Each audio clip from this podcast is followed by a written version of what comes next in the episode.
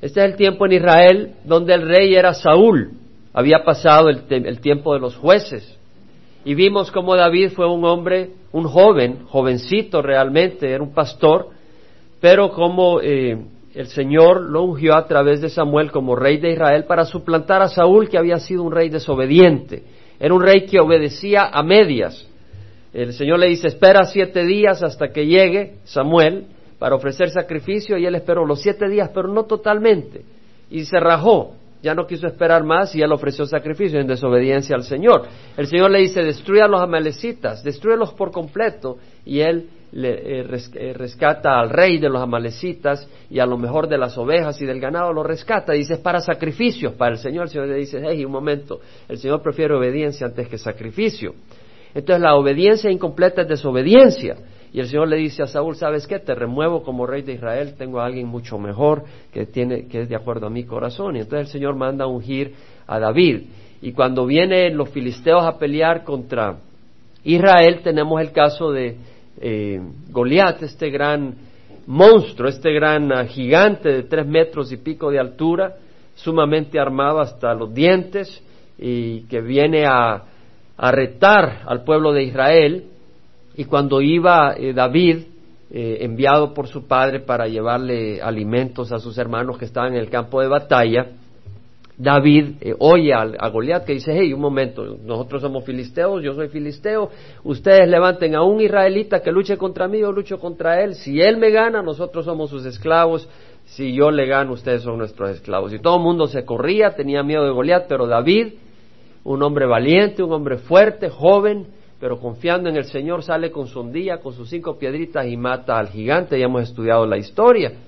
Y vemos la fe de David, de hecho, David dice, eh, ¿quién es este filisteo incircunciso para desafiar a los escuadrones del Dios viviente?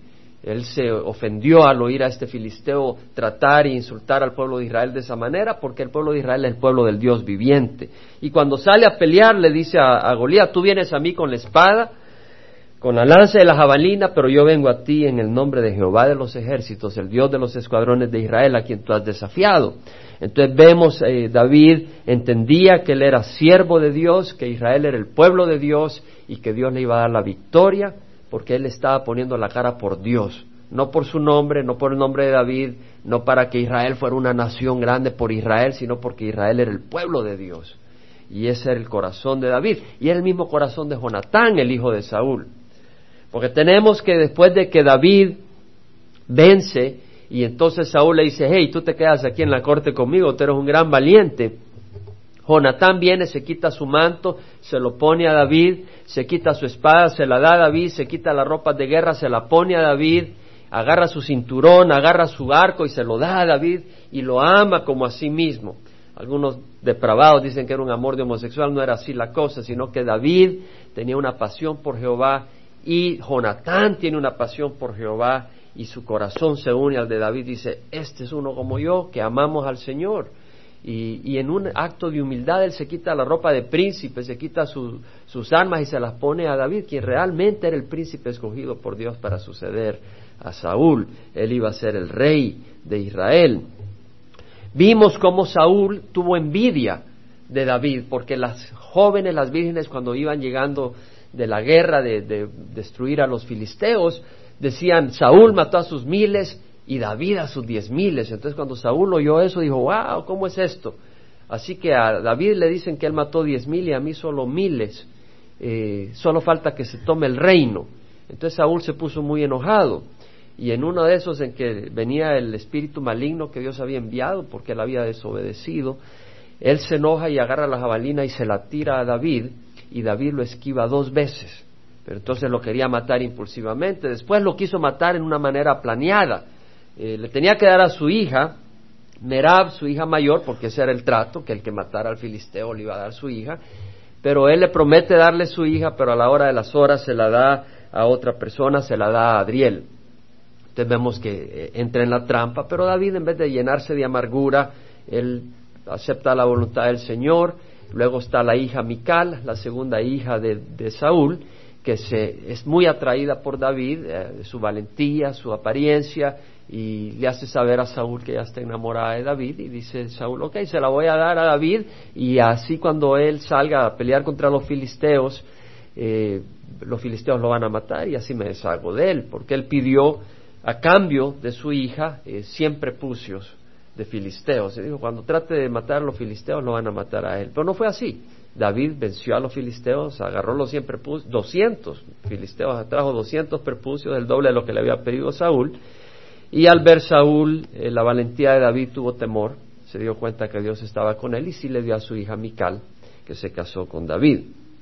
Ese es el background, ese es el repaso de la historia, porque todo esto es verídico, no son cosas que sacamos del aire. Ya hemos dicho que cuando uno va a estudiar la palabra del Señor tiene que estudiarla en contexto, ¿verdad? Uno tiene que agarrar lo que va a estudiar dentro del marco de todo lo que está leyendo, porque si no tú agarras una cosa fuera de contexto y, y lo, distorsionas y no debe ser así. Entonces, en el capítulo 19 vemos que Saúl dijo a su hijo Jonatán y a todos sus siervos que dieran muerte a David. ¿Por qué? Por envidia. Tenía envidia. Se había dado cuenta que David se había agarrado el corazón de las gentes, había sido prosperado y él tiene envidia. Y vemos que la envidia te puede, te puede provocar al asesinato, a, a, asesinar. Tal vez no a veces físicamente, pero a veces de palabra. Destruyes el carácter, destruyes a una persona, el nombre de una persona, porque le tienes envidia.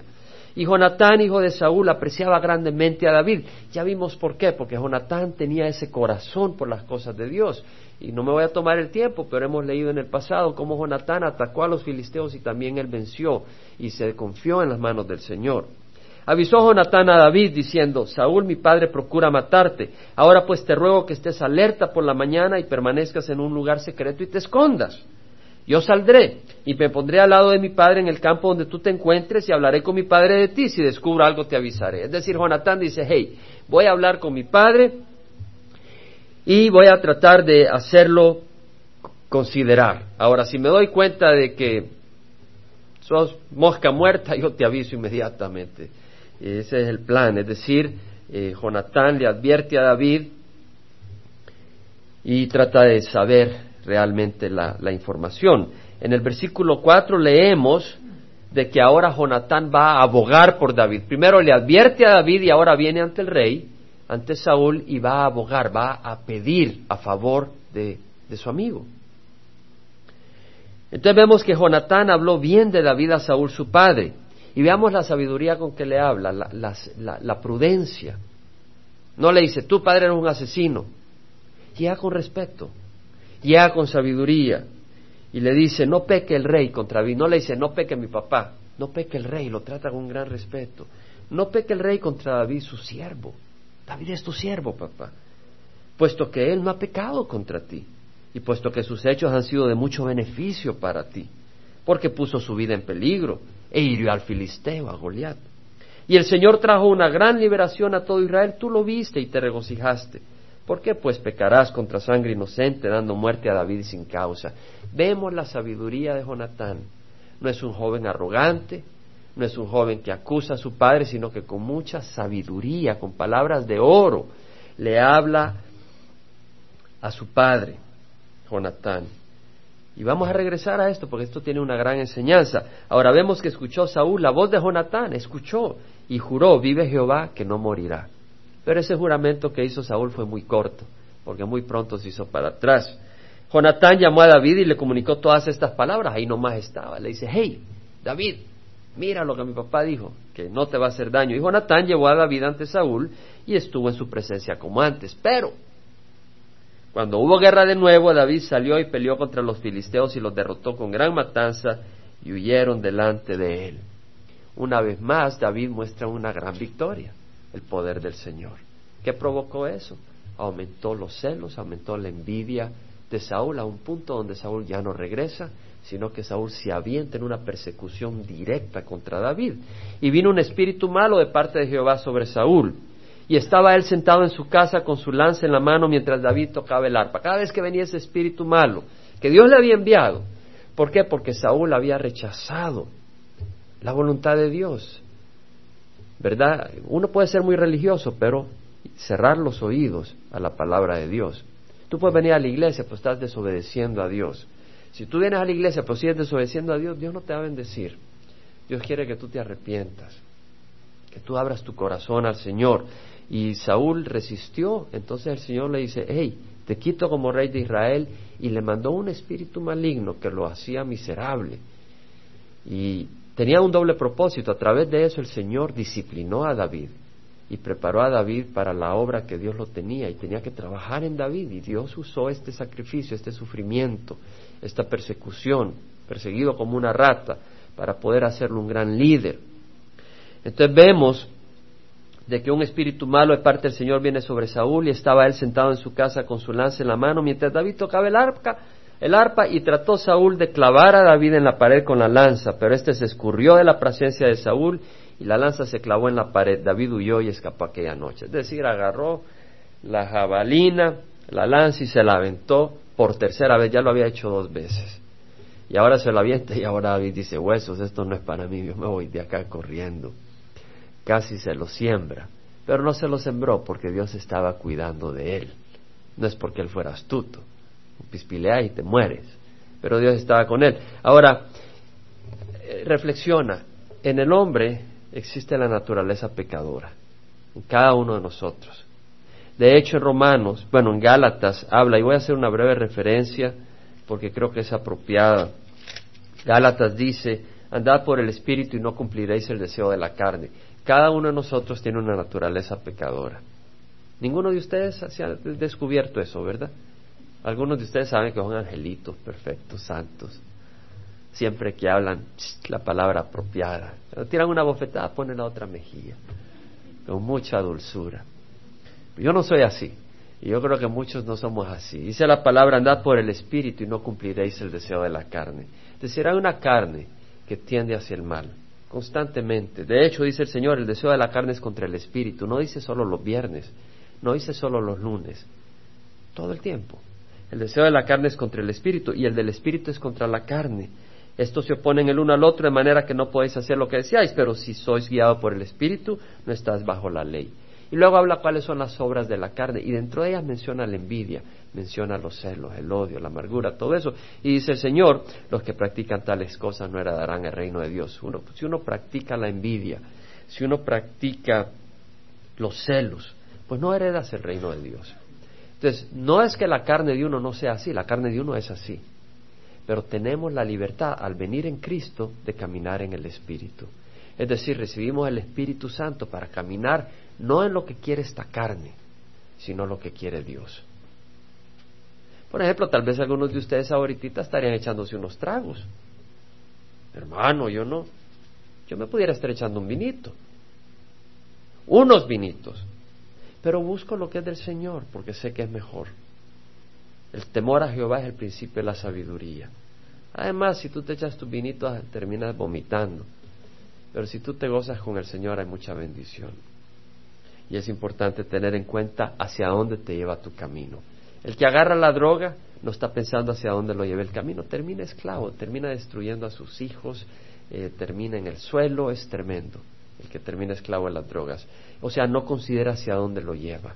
Aquel que anda prolífero de mujer con mujer o de hombre con hombre, termina con el SIDA, no está considerando. Y cuando ya termina con el SIDA, demasiado tarde, de espera la muerte. Y tal vez ha contagiado a muchas otras personas. Tenemos que ser sabios. Entonces vemos que eh, nosotros podemos dejar guiar por el Espíritu Santo o por los demonios. Realmente. Tú tienes que escoger quién va a guiar tu vida. O Dios o los demonios. Y los demonios te van a ofrecer ventajas inmediatas. Si no, nadie se dejaría guiar por los demonios. Pero te destruyen. Y destruyen tu alma para la vida eterna. Los árboles, el sol, la luna no son resultado de accidente. Hay un Dios creador. Y de hecho, Romanos habla de ese Dios creador. En Romanos 1, Pablo, en su epístola a los Romanos, cuenta cómo eh, el, ser humano, en vez de, viendo la creación de Dios, en vez de darle gracias a Dios, se hicieron vanos en sus razonamientos y su necio corazón fue entenebrecido. Profesando ser sabios se hicieron necios, dice Romanos 1.22. Por consiguiente, Dios los entregó a la impureza en la lujuria de sus corazones, versículo 24. versículo 26 dice, por esta razón Dios los entregó. ¿Por qué cambiaron la verdad por la mentira? En vez de adorar al Dios vivo, adoraron imágenes, estatuas, animales, etcétera. Dice, Dios los entregó a pasiones degradantes y menciona cómo la mujer se convirtió en lesbiana y cómo el hombre se convierte en homosexual, porque Dios los entrega a esas pasiones. Imagínate un hombre besándose con otro hombre, qué cosa más estúpida. Pero realmente el que lo hace es porque está enfermo, no entiende. O una mujer haciendo algo con otra mujer. No tiene entendimiento, está totalmente distorsionado de lo que es una relación entre un hombre y una mujer, como Dios lo ha planeado. Tan bella la relación entre un hombre y una mujer. Pero está totalmente distorsionado y cegado. Dice, Dios los entrega. Y entonces acá vemos que Dios entrega a Saúl a un espíritu maligno. Y si tú no buscas del Señor y el Señor te está tocando la puerta y tú sigues ignorándola, Dios te va a entregar a toda clase de perdición si tú rechazas al Señor. Tienes que ser sabio, Dios no, con Dios no juegues. Ahora vemos de que David huye y escapa aquella noche de la jabalina. En el versículo 11 vemos que Saúl envió mensajeros a la casa de David para vigilarle a fin de matarlo por la mañana. Ahora ya no es el impulso, sino ya es algo bien planeado, manda mensajeros para vigilarle a fin de matarlo por la mañana, pero Mical, mujer de David, le avisó diciendo, si no pones a salvo tu vida, esta noche, mañana te darán muerte. Mical descolgó a David por una ventana y él salió, huyó y escapó. O sea, vemos que Mical le es fiel a su esposo David, Mical lo descuelga por la ventana y él pues sale y huye.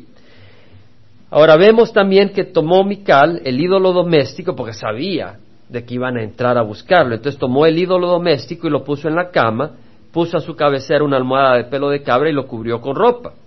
Cuando Saúl envió mensajeros para llevarse a David, ella dijo, está enfermo.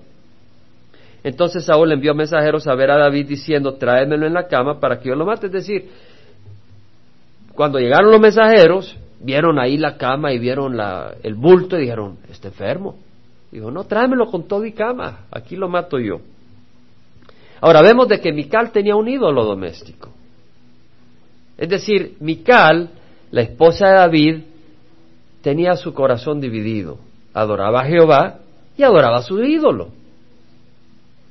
Y vemos que esto después eh, se prueba en la división que tiene eh, David con Mical, porque posteriormente cuando David entra gozoso llevando el arca del pacto a Jerusalén, al templo, no al templo porque no existía el templo, pero a, la capital, a donde pues iba a estar el tabernáculo y ahí donde iba a estar el templo posteriormente. Cuando viene David todo gozoso, eh, él va saltando y bailando al son del arpa y de la flauta, todo feliz, y Mical le dice, tú te has rebajado ante las siervas del rey, de esa manera, bailando como que si eras un insensato. Y David le dice, hey, si es por mi Dios, yo haría hasta más insensato sería por mi Dios. Pero vemos que el corazón de Mical no era un corazón apasionado por el Señor.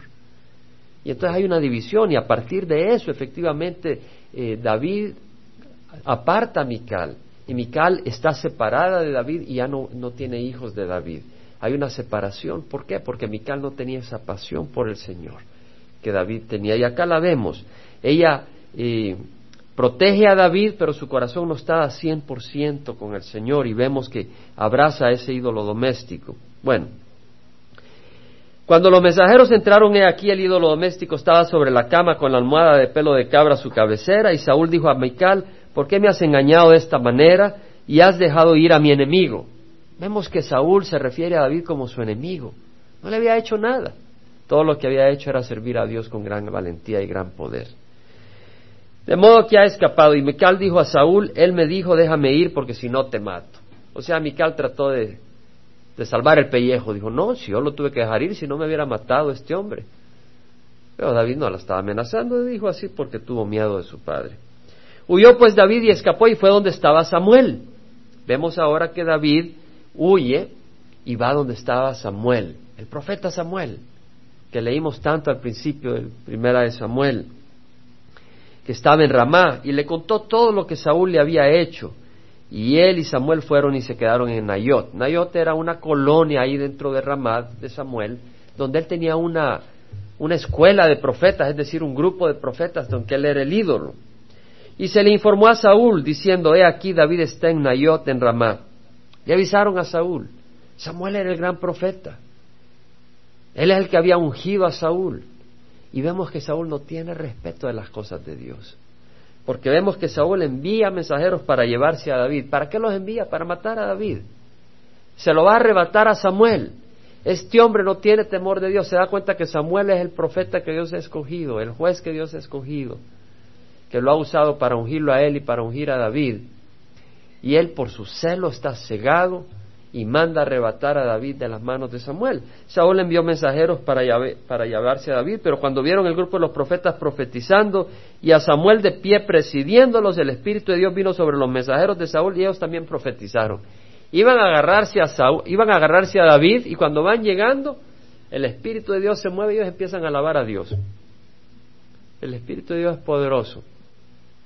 Bueno, aún el mismo Caifás profetizó de que era necesario que un israelita muriera por toda la nación cuando era sumo sacerdote, cuando mataban a Jesús. Y era, lo estaba diciendo proféticamente, Dios le estaba poniendo esas palabras a él, aunque él era un asesino, pero Dios tiene poder y puede agarrar hasta una mula y hacerla hablar, como hizo en el caso de Balaam. Y acá vemos de que, entonces, mira, no es los dones que tú tengas, no es si tú cantas o hablas bonito, es si en tu corazón Jesús es el Señor. Eso es lo importante. Realmente no cuando estás acá en la iglesia, pero cuando estás en tu casa, cuando nadie te ve, ¿a quién adora tu corazón? Eso es lo importante. Cuando se lo dijeron a Saúl, envió otros mensajeros y también ellos profetizaron. Y por tercera vez Saúl envió, Saúl envió mensajeros y ellos también. Tres veces no aprendió con la primera, no aprendió con la segunda, mandó tres grupos de mensajeros y todos se volvieron aleluya, se pusieron a alabar al Señor. Entonces él mismo fue a Rama y llegó hasta el pozo grande que estaba en Secú y preguntó diciendo, ¿dónde está Samuel y David? Y alguien dijo, aquí están en Nayot, en Ramá. Y él prosiguió hasta Nayot, en Ramá, y dijo, pues yo voy a ir a traerlo. Hombre arrogante. Estaba en poder y creía que él tenía poder para hacer lo que quería, sin darse cuenta que Dios estaba doblegando a esos grupos que él enviaba. Y en su ceguera dijo, no, pues yo voy a ir. Si Dios hubiera querido, ahí nomás lo destruye. Y vino también el Espíritu de Dios sobre él e iba profetizando continuamente hasta llegar a Nayot Ramá. Ni siquiera había llegado a Nayot cuando empezó a saltar y a bailar alabando a Jehová. Gloria a Dios, bendito el Señor, qué fabuloso. Iba alabando al Señor. Se quitó además la ropa, es decir, la ropa externa, no, no su ropa interior, y profetizó delante de Samuel y estuvo echado desnudo, es decir, sin su ropa externa todo aquel día y toda la noche. Estaba en trance, alabando a Dios. Gloria a Dios, qué maravilloso el Dios de Israel. Gloria, aleluya se le olvidó que había ido a traer a David para matarlo. Por lo que suele decirse, también está Saúl entre los profetas, pero este es un acto sobrenatural en que Dios está sobreponiendo sobre Saúl para, para dejar libre a David. Pero el corazón de Saúl no ha cambiado. Y vamos a ver cómo eh, empieza esa, esa, esa casa donde Saúl está buscando cazar a ese ratón ante sus ojos, que es el pobre David, y cómo David crece espiritualmente a través de ese sufrimiento. Ahora yo quisiera regresar al versículo 4 del, capítulo 19, como dijimos. Y es que vemos acá que en el momento en que Saúl quiere matar a David, Jonatán pone la cara por David. ¿Cierto? Jonatán dice, hey papá, rey, ¿Por qué quiere hacer esto? David nos hizo un gran favor. No peque contra el Señor, no peque contra David. Lo trata con respeto, viene con palabras, pero vemos que Jonatán pone su cara por su amigo. Y yo creo que es importante que en la iglesia hayan amigos como Jonatán, que hayan amigos como Jesucristo. ¿Tú crees que te mereciste el amor de Jesús? No. Entonces no estoy diciendo que hayan personas que se merezcan la amistad de Jesucristo, porque en la iglesia no vamos a hallar ni una. Yo estoy diciendo que hayan amigos como Jesucristo que nos dan la amistad que no merecemos. Dice la palabra del Señor, el de muchos amigos viene a la ruina.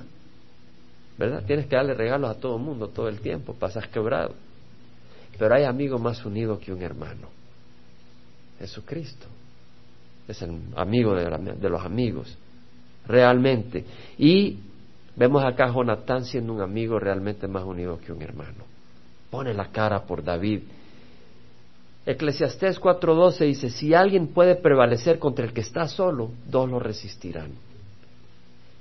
Tal vez en la iglesia, tú eres parte de la iglesia, pero pasas una dificultad, tal vez eres soltero o lo que sea, pero, pero tienes un amigo en Cristo, pues juntos resistirán la crisis. ¿Por qué? Porque te da ánimo. Estaba hablando con un siervo hace poco que me estaba compartiendo el testimonio de otro siervo que se estaba queriendo quitar la vida. Y un siervo de nombre, un siervo de nombre. Y este amigo estaba haciendo de apoyo. Ánimo, ánimo. ¿Ves? Entonces, eh, dos lo resistirán. Un cortel de tres hilos no se rompe fácilmente. Si Cristo es ese hilo entre dos personas, es un cordel de tres hilos. Si es una pareja donde Cristo realmente es el centro de cada una, ese lazo no se rompe. Lo más hermoso es que Cristo esté en medio de tu relación con cualquier persona. Esa relación es fuerte. Pero el Señor nos, nos habla de ser amigos, dice en Gálatas 6.2, llevad los unos las cargas de los otros y cumplid así la ley de Cristo. El ser amigos en el verdadero sentido bíblico, no estoy hablando de amigos de parranda, porque sabes que los amigos de parranda, vamos a echarnos unas cervecitas y todo, pero cuando vienen los problemas salen huyendo. De veras. Estoy hablando de amigos de verdad y dice, cumplid así la ley de Cristo, es decir, ayúdate uno a otro. Anímate, fortalécete en lo que puedas ayudarte. En Hebreos 13, 16 dice, no os olvidéis de hacer el bien y de la ayuda mutua, porque de tales sacrificios se agrada a Dios. La ayuda mutua, ayudarnos unos a otros. Y la importancia de abogar por el débil. David era débil en ese momento. Bueno, pues casi lo siembran con la jabalina, con la lanza. Él no tenía un ejército para sí, él era parte del ejército de Israel en ese momento y estaba como un ratón huyendo de Saúl prácticamente, pero vemos que Jonatán aboga por su amigo débil. Y yo creo que la Biblia nos enseña a hacer eso. Y creo que debemos de considerar eso en nuestra congregación, cómo hacerlo. Debemos de ser sensibles, no solo de conocimiento intelectual, pero que el Señor trabaje en nuestros corazones. Y que usemos la lengua para traer vida, no para traer muerte. Dice Proverbios 18, 21, muerte y vida están en el poder de la lengua y los que lo aman comerán su fruto. Vemos Jonatán usando la lengua para traer vida a su amigo David, para rescatar a su amigo David.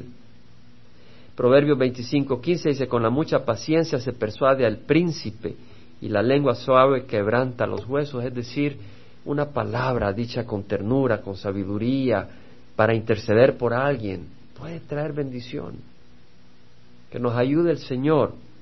Ahora, abogar para el débil, Proverbios 31, acompáñenme. Aquí le está dando instrucción, dice el versículo 1 dice, palabras del rey Lemuel, oráculo que le enseñó su madre. Aquí está este rey diciendo lo que su madre le había enseñado y en el versículo 8 dice, abre tu boca por los mudos. O sea, le dice, hey, vas al poder no para sembrarte una gran fiesta y una casota que vas a hacer del dinero que te robes.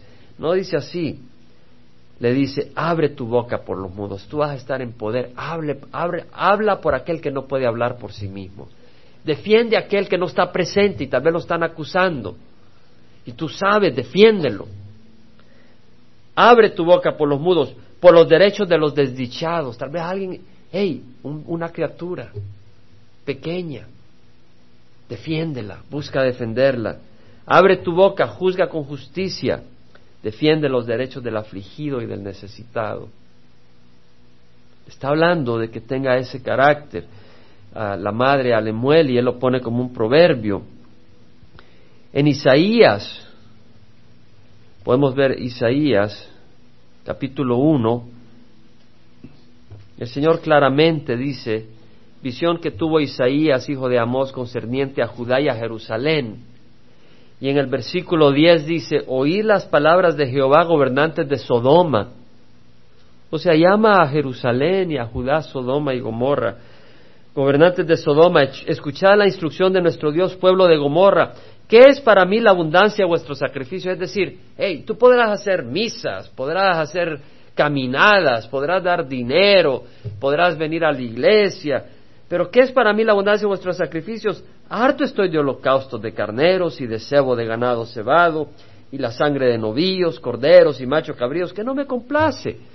Cuando venís a presentaros delante de mí, ¿quién demanda esto de vosotros, de que pisoteéis mis atrios? Es decir, cuando vienes al templo, tú vienes, pero realmente para mí es que no vienes a caminar al templo, sino que vienes a, a pisotear el templo. ¿Por qué? Porque tu corazón está mal, dice. No traigas más vuestras vanas ofrendas. El incienso me es abominación, dice el Señor, es decir, tus oraciones me son abominación. Wow, porque el incienso es un símbolo de la oración. Dice, tus oraciones no las quiero oír. Luna nueva y día de reposo, el convocar asamblea. Vamos a tener este servicio de oración, hermanos. No tolero iniquidad y asamblea solemne, dice. Es decir, no quiero asamblea, no quiero reunión, no quiero servicio si hay iniquidad en tu corazón y abrigas iniquidad en tu corazón. Versículo 15, cuando extendía vuestras manos, esconderé mis ojos de vosotros, sí, aunque multipliqué las oraciones, no escucharé. Vuestras manos están llenas de sangre, lavaos, limpiaos, quitad la maldad de vuestras obras delante de mis ojos, cesad de hacer el mal, aprended a hacer el bien. Lo que tenemos que hacer Versículo 6 dice, ¿no es este el ayuno que yo escogí, desatar las ligaduras de impiedad, soltar las coyundas del yugo, dejar ir libre a los oprimidos y romper todo yugo? Es decir, tratar de librar a las personas dentro de lo que nosotros podamos del yugo. No es que partas tu pan con el hambriento y recibas en casa a los pobres sin hogar, para que cuando veas al desnudo lo cubras y no te escondas de tus semejantes. Entonces tu luz despuntará como la aurora y tu recuperación brotará con rapidez. Delante de ti irá tu justicia y la gloria de Jehová será tu retaguardia. Versículo 10, si te ofreces al hambriento y sacias el deseo del afligido, entonces surgirá tu luz en las tinieblas y tu oscuridad será como el mediodía. Jehová te guiará continuamente, saciará tu deseo en los lugares áridos y dará vigor a tus huesos, serás como huerto regado y como manantial cuyas aguas nunca faltan. Y los tuyos reedificarán las ruinas antiguas, es decir, tus hijos serán constructores, no en el sentido físico, en el sentido espiritual. Levantarán los cimientos de generaciones pasadas, te llamarán reparador de brechas, restaurador de calles donde habitar. Si por causa del día de reposo apartas tu pie para no hacer lo que te plazca en mi día santo, y llamas al día de reposo delicia, el día santo de Jehová honrable, y lo honras no siguiendo tus caminos, ni buscando tu placer, ni hablando de tus propios asuntos, entonces te deleitarás en Jehová. Yo te haré cabalgar sobre las alturas de la tierra, te alimentaré con heredad de tu padre Jacob, porque la boca de Jehová ha hablado.